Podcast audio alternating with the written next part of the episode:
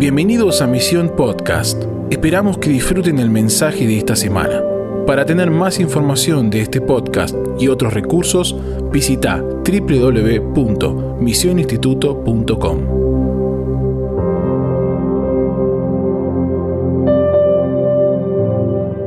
Muy buenas, mi hermano, Dios te bendiga, qué alegría es poder eh, compartir juntos un nuevo devocional. Y en este caso quiero saludar de manera especial a todos los estudiantes de misión que sé que están ahí eh, estudiando sus materias, haciendo las clases online. Te pido que no aflojes, este tiempo va a pasar pronto, estamos clamando y ayunando por eso. Y sabemos que cuando este tiempo pase estaremos todos juntos adorando al Señor y preparándonos para lo que viene que viene un tiempo muy glorioso en las naciones. Y también saludo a todos mis hermanos del cuerpo de Cristo, qué bueno que se estén conectando, que puedan estar viendo estos videos, que puedan estar eh, compartiendo lo que Dios nos está hablando.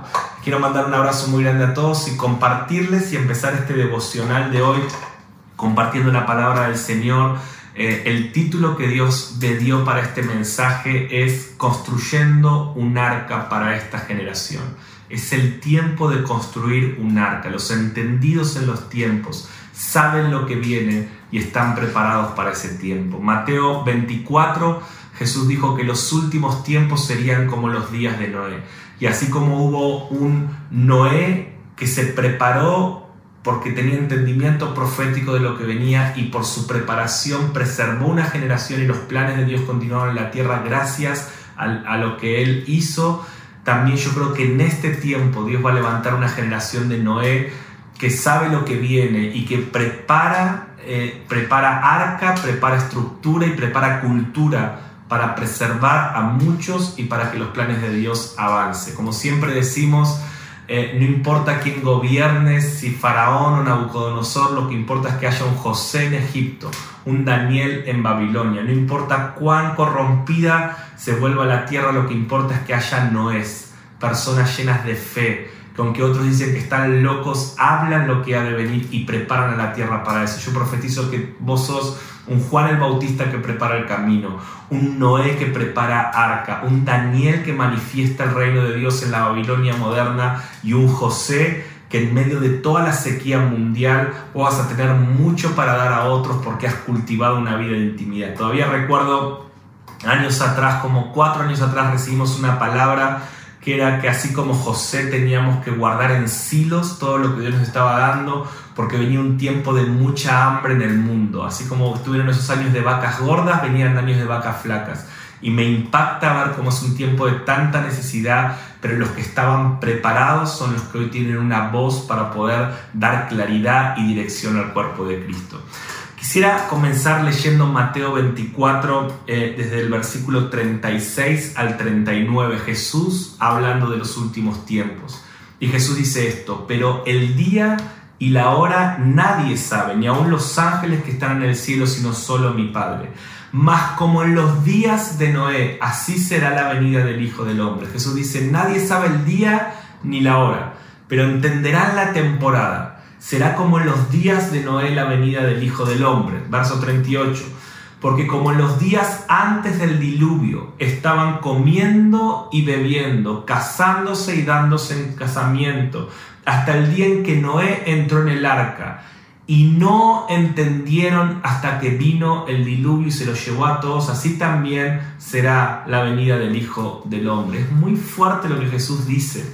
Este Jesús hablando de los últimos tiempos, es Jesús hablando de nuestra generación.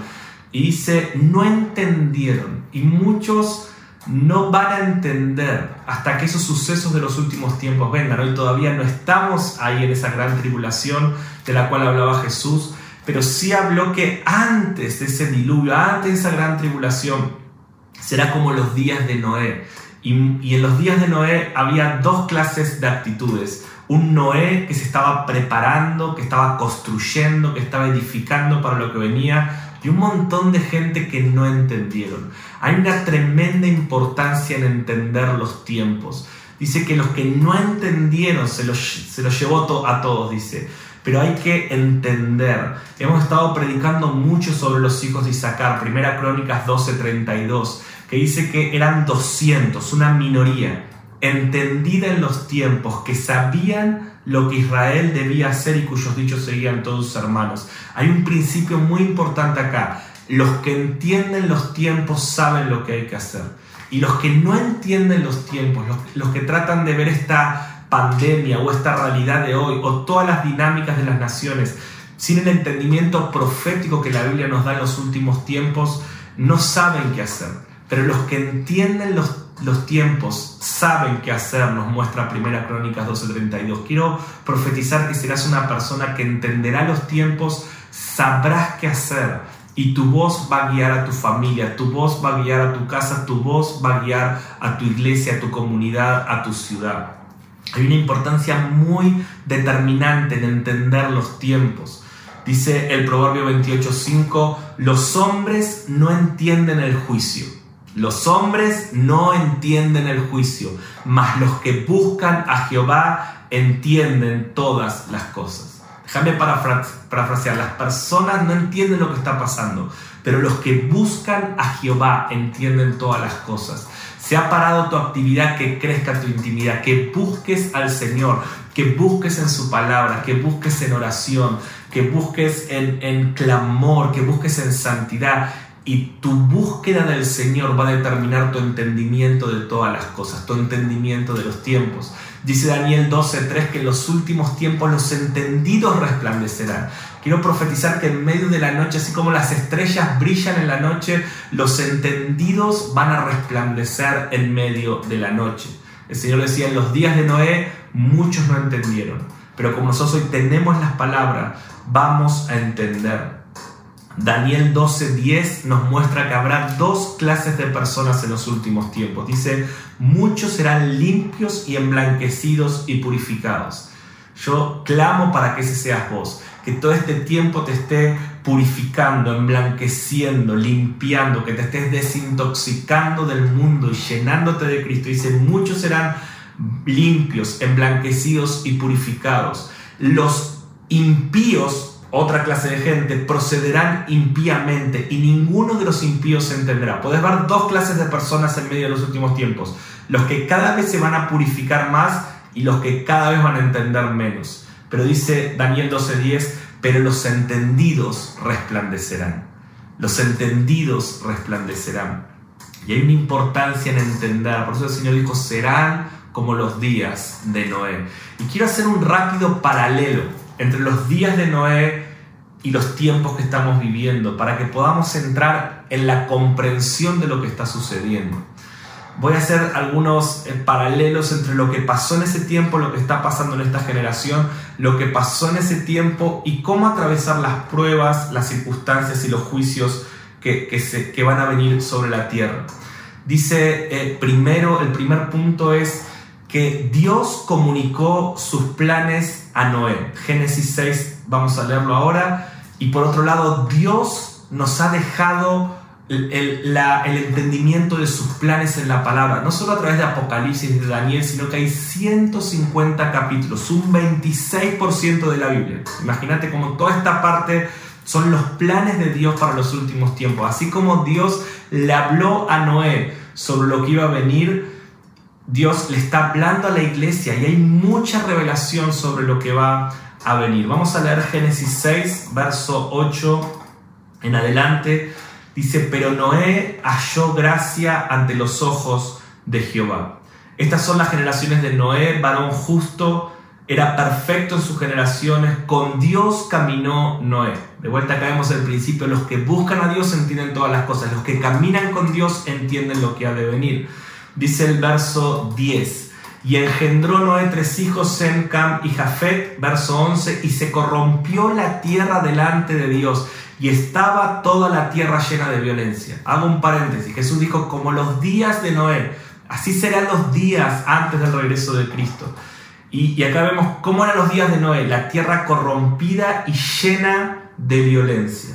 Verso 12, y miró Dios la tierra, y aquí estaba corrompida, porque toda carne había corrompido su camino sobre la tierra. Verso 13, dijo pues Dios a Noé, he decidido el fin de todo ser, porque la tierra está llena de violencia a causa de ellos, y he aquí que yo los destruiré con la tierra.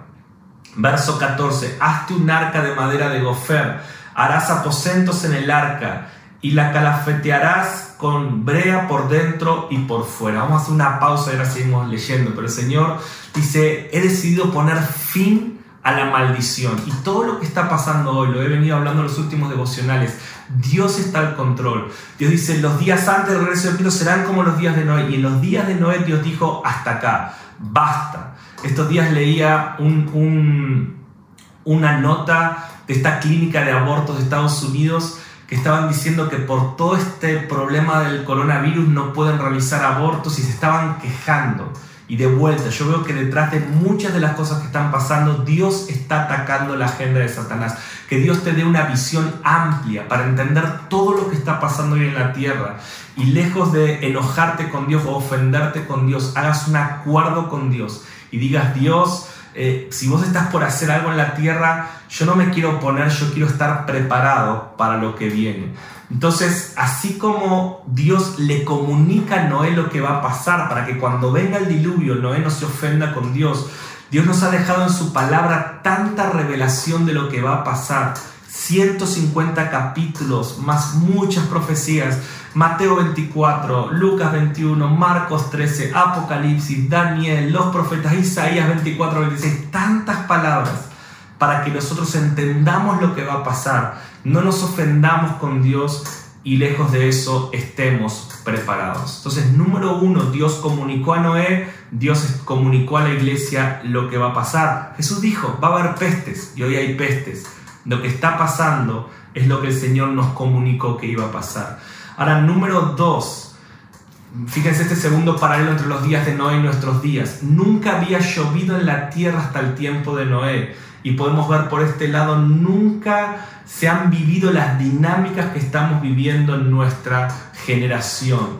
Eh, la, la, Biblia habla de 22 tendencias, la multiplicación de la maldad, escenas aterradoras. Hoy veía hace un rato como en Ecuador, y bendecimos Ecuador y oramos por Ecuador, toda esta crisis sanitaria, la gente depositaba a los muertos en las calles, cosas que pasan pero ahora las vemos. Jesús dijo, en los últimos tiempos habrá escenas aterradoras. No solamente sabrán que pasan cosas terribles, sino las verán. Yo siempre digo, Jesús profetizó YouTube, dijo, verán esas escenas. Y hoy todos pueden ver en sus casas viendo escenas aterradoras. Entonces, eh, el segundo paralelo es que en los días de Noé hubo dinámicas únicas que nunca habían pasado en la tierra. En nuestros días hay dinámicas únicas que nunca pasaron en la tierra. Número tres, Dios protegió a Noé y a su familia. Dice Génesis 6, 18, mas estableceré mi pacto contigo y entrarás en el arca tú, tus hijos, tu mujer y las mujeres de tus hijos contigo. O sea, Dios le dijo a Noé, te voy a proteger, te voy a cubrir, va a venir esta tribulación, pero vos y a tu casa no van a llegar. Y por otro lado vemos que en los últimos tiempos Dios promete protección para sus hijos, mi hermano. Caerán mil a tu diestra, diez mil a tu lado, a ti no llegarán los que habitan al abrigo del Altísimo bajo la sombra del Omnipotente. No temerán mal, plaga no tocará su morada. Y, y, el Señor también nos promete en varios versículos que en los últimos tiempos Él protegería a los hijos de Dios en medio de las dinámicas únicas que acabamos de ver que van a pasar. Apocalipsis 3:10, este es un versículo clave. Dice, por cuanto has guardado la palabra de mi paciencia, yo también te guardaré de la hora de la prueba que ha de venir sobre el mundo entero para probar a los que moran sobre la tierra. Dice el Señor, eh, porque vos fuiste fiel conmigo, yo te voy a guardar. Muchos usan este versículo, lo interpretan como que este que Dios te va a guardar es que nos va a arrebatar antes de esa hora. No dice eso exactamente, respetamos a los que interpretan eso, pero dice que Dios nos va a guardar. Y es la misma palabra guardar que se usa en Juan 17 cuando Jesús ora y te pide, Padre, te pido que los guardes del mal, no los saques del mundo, guárdalos, protégelos del mal. Y yo creo que esta palabra de Apocalipsis 3.10 es que Dios nos va a guardar ante las pruebas. Fue una palabra real sobre esta iglesia que Dios los protegió en las pruebas que vinieron en el primer siglo, no los sacó del mundo, los guardó y Dios nos promete que nos va a guardar ante todo lo que viene. Así como Dios protegió a Noé, y el Señor dice, será como los días de Noé, Así son los tiempos que estamos viviendo, Dios nos va a guardar. También Apocalipsis 7 dice que Dios nos va a guardar, Apocalipsis 8 y hay muchos textos en la Biblia que dice que los hijos de Dios cuando vengan juicios y plagas y tribulaciones sobre el mundo vamos a ser protegidos. Cuarto paralelo. Dios llama a Noé a construir un arca y esto era una locura para la gente de su época. Dios llama a una generación a anunciar al que ha de venir, el regreso de Cristo, y esto es una locura para muchos, ¿sí? Eh, y Dios nos está llamando a construir y preparar el camino para el regreso de Cristo. A Noé lo tildaron de loco, a muchos de nosotros nos tildan de loco por hablar la palabra, por decir que Cristo viene y que tenemos que prepararnos para esto. Eh, en primera Pedro dice la palabra que habla muchos burladores, así como se burlaron de Noé, muchos se burlarán de los que predican el regreso de Cristo. Dice primera Pedro 3, 3 al 4.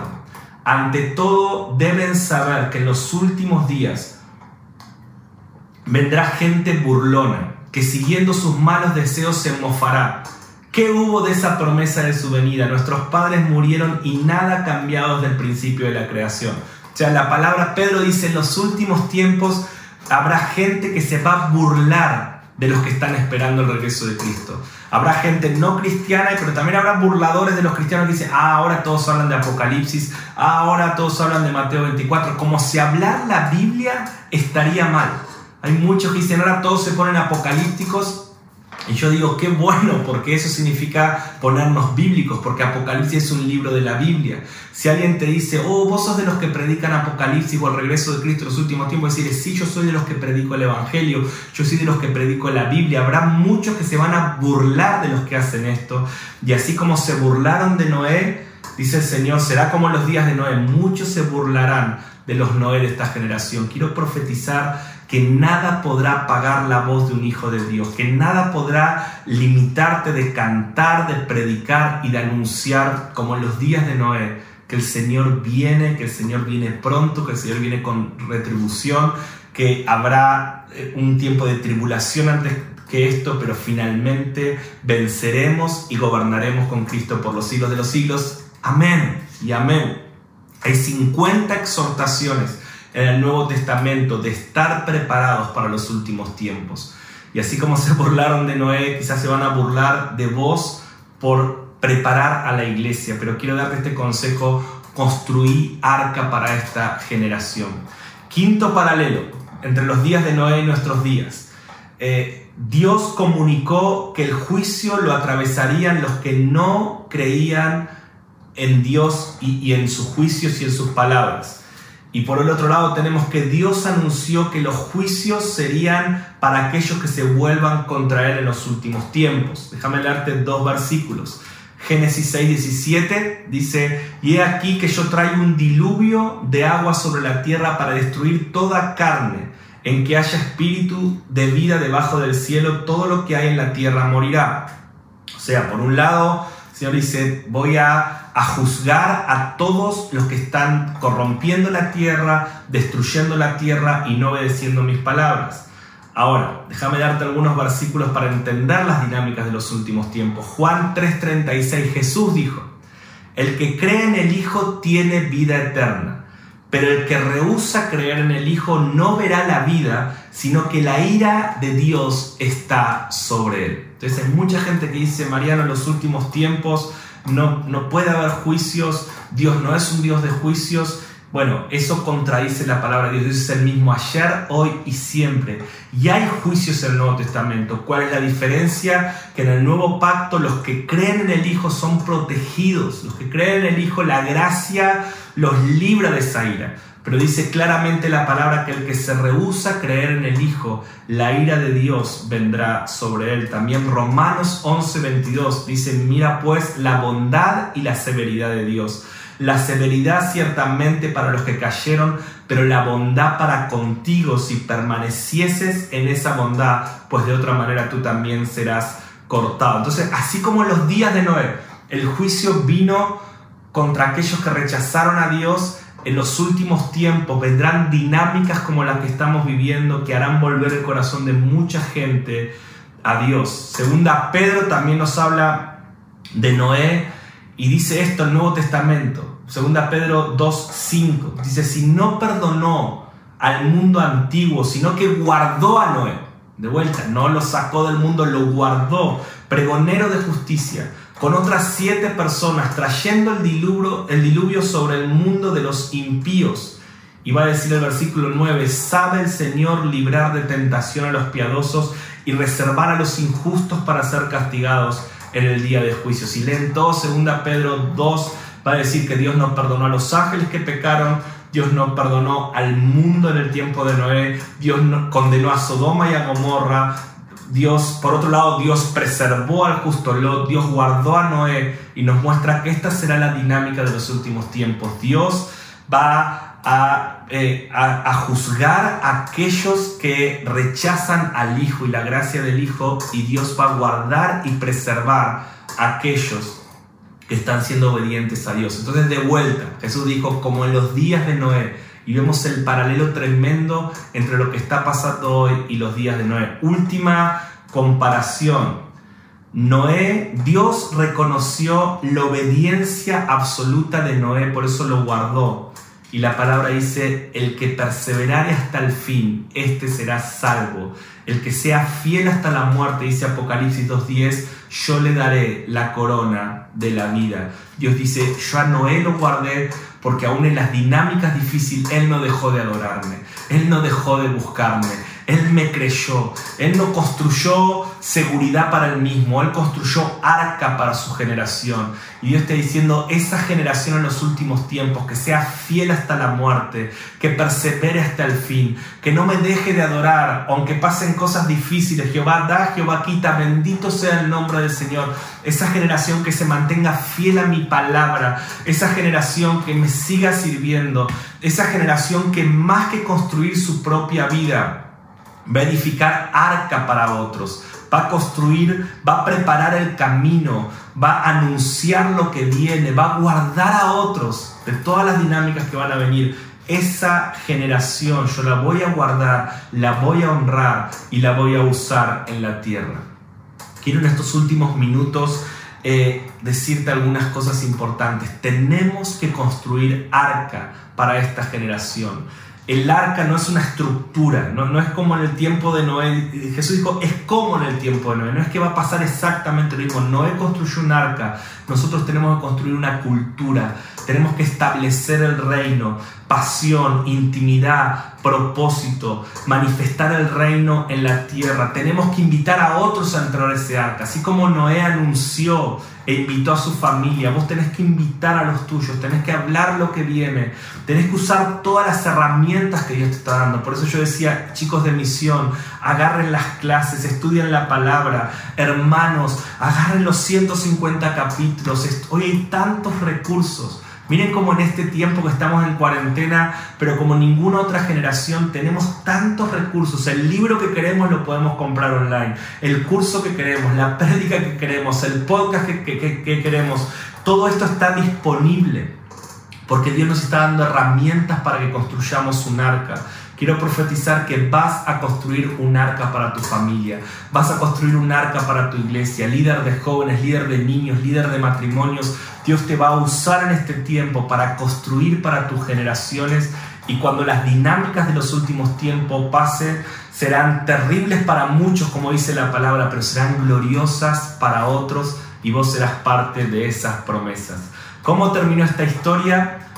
Con un nuevo comienzo Dios puso un arco iris, una señal de pacto. Dijo, a partir de ahora empezamos de nuevo. Y todo este proceso de los últimos tiempos va a culminar con una nueva era, con un pacto eterno donde el Señor va a decir, yo hago nuevas todas las cosas, Cristo va a volver, va a gobernar sobre la tierra y aquellos que fueron fieles hasta el fin van a gobernar con Cristo y vos vas a ser uno de esos. Quiero usar unos últimos versículos ¿Cuál fue la clave de Noé?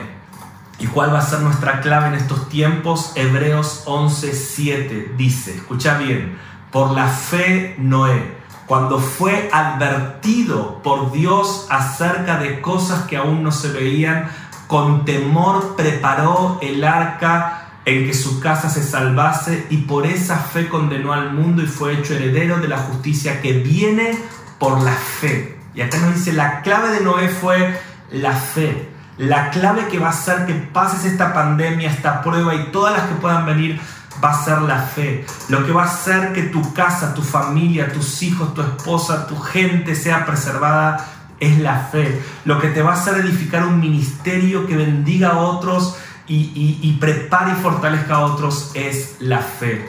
Por eso eh, lo más importante que vos tenés que cuidar en este tiempo es la fe. Podría hablarte mucho de la fe, pero quiero dejarte dos pensamientos nada más. Número uno, la fe crece por medio de las pruebas. Toda esta prueba que está pasando es para que nuestra fe crezca. Cada vez que hubo una tempestad en los evangelios, Lucas 8:25, el Señor dijo, ¿dónde está vuestra fe? Marcos 4:40, ¿por qué estáis amedrentados? ¿Cómo no tenéis fe? Mateo 8:26, ¿por qué teméis hombres de poca fe? Cada vez que Jesús permitía dificultad económica era para probar la fe. Mateo 6:30, y si la hierba del campo que hoy es y mañana se echa en el horno, Dios la viste así, ¿no hará mucho más a vosotros, hombres de poca fe, cuando Dios te hace caminar por circunstancias difíciles como las de estos días? Como dice Mateo 14:31, es porque Dios está probando tu fe. Quizás Dios nos llamó como a Pedro a caminar por encima del agua. ¿Y por qué Dios está haciendo eso? Porque Dios quiere que crezca nuestra fe. Porque Dios ya está viendo lo que viene para Pedro. Pedro en un rato le estará predicando a miles. Pedro en un rato estará siendo preso pero liberado de forma sobrenatural. Pedro en un rato estará con sus sombras sanando enfermos. O sea, ¿qué te quiero decir? Lo que viene para tu vida es glorioso, es poderoso. Lo que Dios va a hacer después de esta prueba. Hoy Dios te está llamando a caminar sobre el agua. Hoy Dios te está llamando a mirarlo fijamente, no dudar y avanzar pero eso es para prepararte porque vienen cosas gloriosas para tu vida. El último consejo que quiero darte es que la fe viene por mantener nuestra mirada fija en Jesús. Dice Hebreos 12:2, fijemos la mirada en Jesús, el iniciador y perfeccionador de nuestra fe, nuestra fe, quien por el gozo que le esperaba soportó la cruz menospreciando la vergüenza que ella significaba y ahora está sentado a la derecha del trono de Dios. Te quiero animar a que no mires a otro lado. ¿Querés que tu fe sea perfeccionada? Mira a Jesús. No te distraigas. Sé que cada vez hace más difícil esta cuarentena. No mires los problemas. No mires a otro lado. Fija tu mirada en Jesús. ¿Cómo se hace eso en la práctica? Orando, adorando, adora. Ahora que termina este devocional, Quédate adorando un momento con nosotros. Fija la mirada en Jesús. Una vez escuché a alguien que dijo que la fe es ciega. Para mí la fe no es ciega. Para mí la fe es mirar a Jesús. La fe es mantener tus ojos en Cristo. Cuando ponemos los ojos en el hombre, en las circunstancias, en los problemas, nuestra fe se debilita. Cuando pones tus ojos en Jesús, tu fe crece. Toda crisis se desata cuando sacas los ojos de Jesús. Toda crisis que estés viviendo, por más difícil que sea, se soluciona cuando tu mirada se fija en el autor y en el consumador de la fe. Lucas 18, 7 y 8 Jesús dice, eh, ¿Cómo no haré justicia a mis escogidos que claman día y noche? Déjame eh, parafraseártelo. ¿Cómo no haré justicia a aquellos que no dejan de mirarme? Pero termina diciendo, cuando venga el Hijo del Hombre, ¿hallará fe en la tierra? En otras palabras, dice, cuando Cristo regrese, todas esas dinámicas que serán como los días de Noé, habrá gente mirando a Jesús, habrá gente adorando a Jesús, habrá gente orando y clamando, habrá gente estudiando sus palabras en dinámicas tan difíciles. Hoy estamos probando un poquito de lo que viene con esta pandemia. En medio de esas crisis mundiales, habrá gente mirando a Jesús y yo quiero decir, sí Señor, sí Señor, Amén, Señor. Habrá una generación que pase lo que pase, venga lo que venga, cueste lo que cueste, no dejaremos de mirarte, no dejaremos de adorarte, construiremos arca para esta generación. Yo quiero profetizar sobre tu vida que Dios te va a usar, Dios te va a preparar, que Dios te está entrenando para ser un constructor del reino eterno, que Dios va a usarte como a Noé en tiempos difíciles para salvar a tu familia, para salvar a tu gente. Serás un pescador de almas, serás un profeta de Dios. Como Pedro, hoy te toca caminar por el agua. Por momentos te hundís, por momentos estás firme, pero pronto serás un hombre, una mujer que manifestará la gloria de Dios a muchos en esta generación. Por eso oro para tu vida, para que tu fe no falte. Oro para que seas un entendido en los tiempos, porque solo los que entienden saben qué hacer. Oro para que tengas los ojos abiertos, estés preparado, el corazón dispuesto y que Dios pueda usar tu vida en este tiempo en el nombre de Jesús. Por eso quiero bendecirte, Padre. Te pido que levantes en todos los que están escuchando esta transmisión los Noé de esta generación, aquellos que se anticipan, aquellos que ven lo que ha de venir, que construyen, que preparan a otros, Señor, aquellos que tienen los ojos fijos en Cristo, el autor y el consumador de la fe. Quiero declarar que la fe de mis hermanos no va a faltar. Señor, no importa lo que está pasando, su fe va a crecer. Quiero declarar que esta prueba que están viviendo va a hacer que su fe se fortalezca. Ahora levanta hombres y mujeres de fe en cada familia, en cada casa, en medio de tanta queja, en medio de tanto desánimo. Levanta, Señor, a aquellos que tienen los ojos puestos en vos y que manifiestan tu reino, que manifiestan tu fe, que preparan las generaciones para lo, que vienen. Padre, levanta una generación de mensajeros. Oramos por miles de Noé, miles de Juan el Bautista, miles de Daniel en Babilonia, miles de José en Egipto que en medio del hambre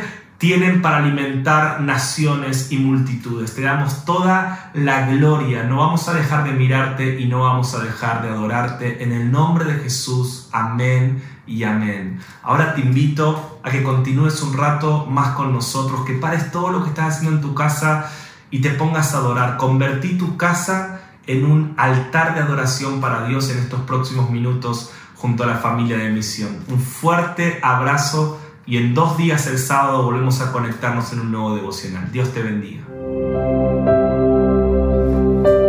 Gracias por escucharnos. Esperamos que este mensaje te bendiga y transforme tu vida para manifestar el reino eterno en las naciones. Te invitamos a suscribirte y compartir este contenido. Para más información visita www.misioninstituto.com.